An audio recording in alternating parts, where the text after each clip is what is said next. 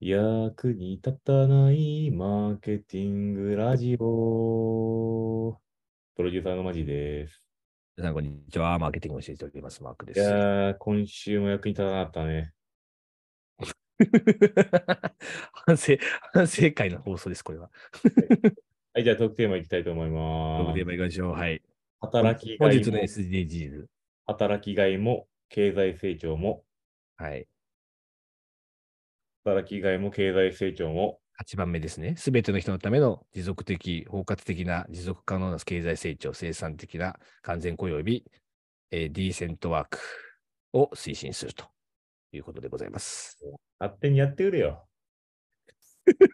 えらい、今日投げやりやな。どうした 金曜やしか 急に投げやりやんか。経済成エ長、ネルギーよ経とか言ってさ、全く喋れへんことをめっちゃ頑張って喋ってたと思ったね。済経済成長なんてさ、求めすぎてもわからんわけよ。なんか、経済停滞するとこもあれば、成長するとこもあるわけですよ。なるほどね。うん。こんな、サニムに働かんでもええやないかいと。好好きなことやればいい。きなことやりましょう。我々も好きなこと喋ってます、ラジオで。 はい、じゃあニュースいきましというょこうと。で今日ほんまやる気なさすぎ やろ。ということで、今日のニュース1個目いきます。はい、こちら。えーロッテリアがすき家の全商ホールディングに売却へ、消費者からメニューに残してと声が上がっておりますといいうこや、ともでうこれも俺の好きなネタですわ。はい。もう全商グループの、はい。あの、全商の代表が言ってたんですけど、はいはいはい。全商グループって、まあ、牛丼があったり、まあ、居酒屋チェーンがあったり、まあ、さま、まあ、寿司屋があったりっていう、そうまあ、で様すね々な業界あるんですけど、はいハンバーガーだけなかったんですよ。はいはいはいはいはいはい。確かに言われてみたらそうだわ。で、ハンバーガーだけなくて、やっと購入できたんで、めっちゃテンション上がってるんですよね。ロッテリアさん。あ、買収され全ま全した商さん。うん。はい。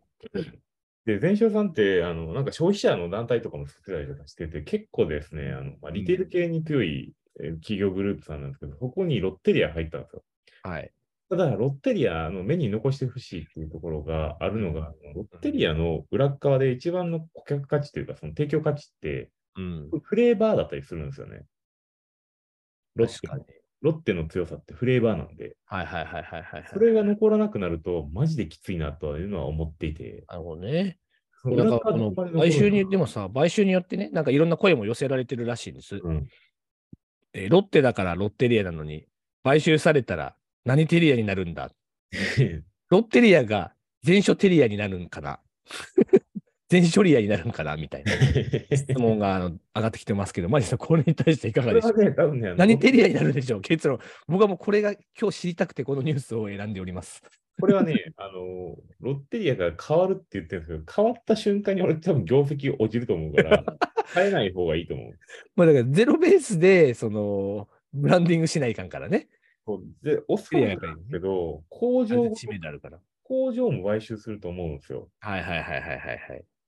で、企業秘密的な要素は多分売却できないとは思うんですけども、は商い品を作るにあたっての工程に必要なものは多分買収できるとすれば、はい今のメニューを維持するためには、ある程度のところは買うと思うんですね。はいはいはいそはれい。か、まあ、それを購入できないんであれば、ロッテとのその戦略的互恵関係みたいなところでアライアンスを組むっていうところがあると思うんで、はい。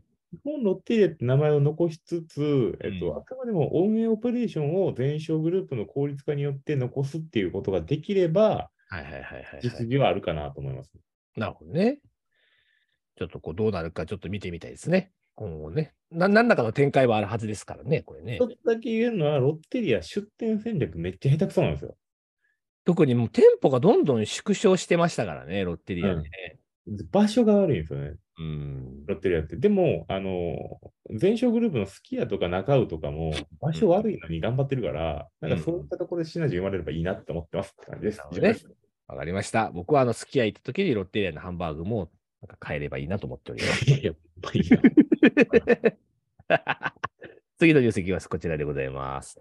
えーグミで噛む力を育むライオンが EC で子供のオーラルケアプログラム提供ということです、ね。なるほど。みんな大好きグミ 海ね、ですけれど。ども、こうグミを噛むことで、まあ、噛む力がね、まあ強くなりますよという、そんな、えープロモーションをやってらっしゃるということでございなまるすほ。ど。うんはい。どうでしょう。噛もうグミ、毎日。海さ、あの噛もうグミ、ガム、い月1回。歯並びチェック月1回ということらしいです。だから毎日グミをまず噛んで、で、えーかつ、えー月1回何らかのガムを噛むと。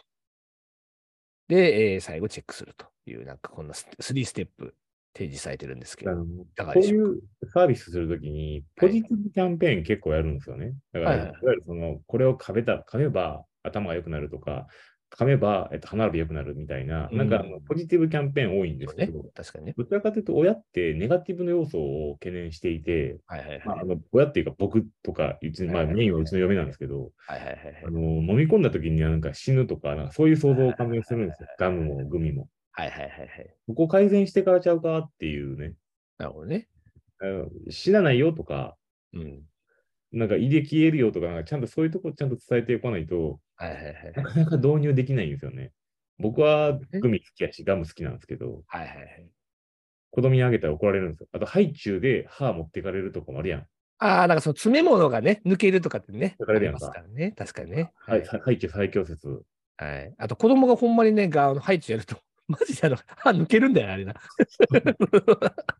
あなんであれハイチュウってあんな強力なさ、か噛み合わせっていうかね、あの歯型みたいになるんやろな、あれ。なんなんであんなになんかね、歯に、歯をいじめようとするやろな。 ハイチュウって マジすげえよな、あれな。なるもんな。 ガムの方がまだなんかさ、粘土ってさ、ゆ緩いよ。な。うんとハイいうチュウ何でできんやろな、マジで。まあでもさ、これ、あの、お菓子食べるぐらいやったらさ、このもうちょっとこう、噛む力をつけましょうみたいなさ、このライオンさんのさ、グミかかあの噛んだらいいよみたいなふうにこうお母さんとかお父さんが言いやすいんじゃないこういうのは。いや、だからそのね、ポポポジティブだったら別に子供なんてグミなんていっぱい食べるのよ。じゃないって問題は。関係なくね。ライオン関係なくね。関係ない。グミなんて食べるよ。ガムも食べたいね。子供は甘かったら何でも。お菓子食いたいねんと。親が、親が与えられない理由を全部配慮してくれって話なの。なるほどね。うんはいはいはいはいはいそとこいとうよことで、まあ、ライオンさんが聞いてらっしゃったら、ぜひ参考にしていたもだうきた聞いいとてないか思いまら。す。 あの誰も聞いてな目い。のニュースいきたいと思います。 えーこちらでございます。えっ、と、セブンイレブン。新コンセプトのコンビニ開業へ、アパレル事業を撤退し、食の広範な品揃え、品えー品質を追求と。ありがとうございます。す。けれども、僕あの僕まどういうこた、あの僕の好きなネタなんですけど、食品新聞といえばコンビニ、コンビニといえば食品新聞なんですけど、はいあの最近ちょっとあの林部長が出てこないんで、あのあんまりこう食品新聞取り上げないんで とですか。アイ部長というのはね、ローソンのね、あのだけ弁当シリーズを発してらっしゃ る、あの僕らの、あの、密かにこう応援している部長さんでございます。もしかしたら4月の人事異動で変わってる可能性もあるから。いきましょう。で、今日はセブンイレブンの、えーお話 ですけれどもそうセブンの中継が発表されて、はいはいはいで伊坂社長が、まあ、あのこういうふうに展開していくっていうところの一つ、はい二つかな。えっと、一つは、えっと、アパレルを撤退しますというところ、はいはい。まあこれはもうあの早々に撤退した方がいいと思っているんで、あのそれは全然いい。で、もう一つがあの新コンセプトの店舗。はい。結構面白くて、あの今の大きさから1.5倍から2倍にするって言ってるんだよ。おお、コンビニをね。確かに。それさらに、えー、5000アイテムぐらいの品揃えをするってね。うんうんうんやめた方がいいと思ってる。だから、スーパーよりは狭いけど、コンビニよりは広いみたいなポジションですね。ななんでやめた方がいいかというと、あの今のパッケージって、まあ、変えたい気持ちはわかるんですけど、今のサイズ感でフランチャイズ展開してるからこそ成り立っているものだと思ってるんで、まあ、その土地の広さ的な問題とかもあるからね。そうそうそうそうそう。だから、まあ、縮小する分にはいいと思うんですよ。その都都都心部だったら、この大きさしかないから、こういう店舗はいはいはいはまあロードサイドだったら、まあマックスこの、まあ、いわゆるパッケージ的な感じで、まあ、入り口入ったら、すぐに、まあ、目の前のところに弁当があって、そこかはいら、はいはいえードリンクのとこ掛け合って、まあ、本とかあるみたいなとか、まあ、順番は人それぞれなんですけど、動線が決まってるんですけど、確かに。それが勝ちパターンで30年以上こう成り立っていて、うん。で、それをじゃあ変えていきましょうってなるときに、じゃあ成功パターンまた見つけていかなあかんのですよ。なるほどね。そんな体力ないと思ってて、今。はい、ほうほうほうほう。フランチャイズオーナーの方が。まあね。でも、ここだけでも選べるのはいいんじゃないなんか、ここにもああ書いてあるように、あの違うパターンを3つぐらいは用意するみたいななるほどねだから、選択制になってるっていう感じみたいですね。でそこでさ、もう一つその5000アイテムってところも気になってて。危ないよ。じゅあと 10, 10秒よ。あと10秒よ。これはあの、じゃあ、ポッドキャストの方でちょっとだらだらと喋ります。じゃあ、はいボイシーはいってらっしゃい、バイバイ。はい、バイバイ。ちょっと気になってるのが、ポあッドキャスのト、続きます。 5000アイテムってあるじゃないですか。はいはいはい。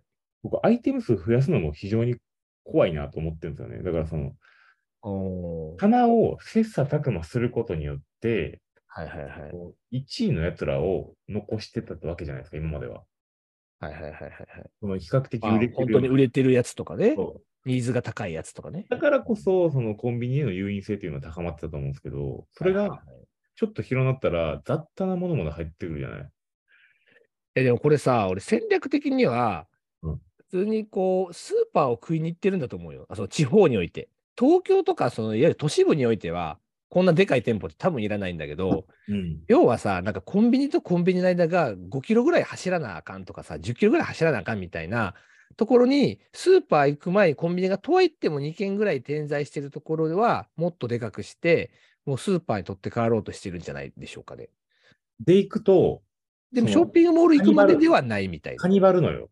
うんネットスーパーとかとカニバってくるから、うんめちゃくちゃ精緻なマーケティング戦略があればいいです、うん例えば、うちの近所でって、イオンがにん3軒ぐらいあるわけですよ。確かに確かに。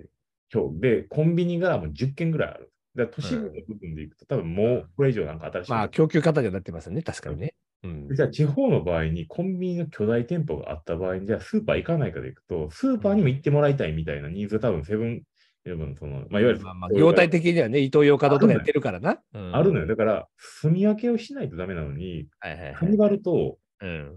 ちょっときついんじゃないかなって思うんですよね。だからこれもだから、1、2 2年、3年後ぐらいになった時に、うん。どのでかさのコンビニがそれぞれのエリアにあるかっていうのが面白いですよね。そうね多。分こう1年とかではそんなに変化しないとわか。思うんないわかんない。 3年から5年ぐらいで、あーっていうこのニュースが効いてくるっていう感じが多分あるでしょうね、これねで。最近のトレンドというよりかは、まあ、日本の少子高齢化とかもあって、なんかはいそはいはいこまでニーズあんのかっていう不安と、なるほどね。例えばじゃあ生産性を上げるためにあのサイズ感なんですけど、広くなったはいはらいはい人をもうちょっと雇わないとダメとかになったりとかすると余計きつくなるし、まあ、ちょっとオペレーションがね、一人だともう回らなくなってきますからそね、うなん確かだよにね。ね。だからちょっとね、僕これ悪筋なんじゃないかなとは思ってんすよね。なるほどねここはでも、まあちょっと次の展開が楽しみですね。うん実っ際どういう風になっていくのかっていうのが面白いと思います、確かに。ていうのを喋りたかったですけど、ボイシーは喋ってないんで、 またしかもさ、あれでしょ、ボイシーさらにこう10分以上さ、次のセクションでこれ出せるけど、出さないでしょ。 そうあのめんどくさいからね。ひどうんちょっとそういうちょっと UI がいけてないから。い確かにな。10分以上配信できたらいいんだけどね。一応できんねんけど、モードによるのか。うん。なんかちょっと。まあいいでしょう。僕はあの今、あの、ポッドキャスト担当なので、 ポッドキャストにはあのちゃんと配信させていただきたいと思います。はい、じゃあ本日もありがとうございます。はい、皆さんありがとうございました。また来週。バイバイ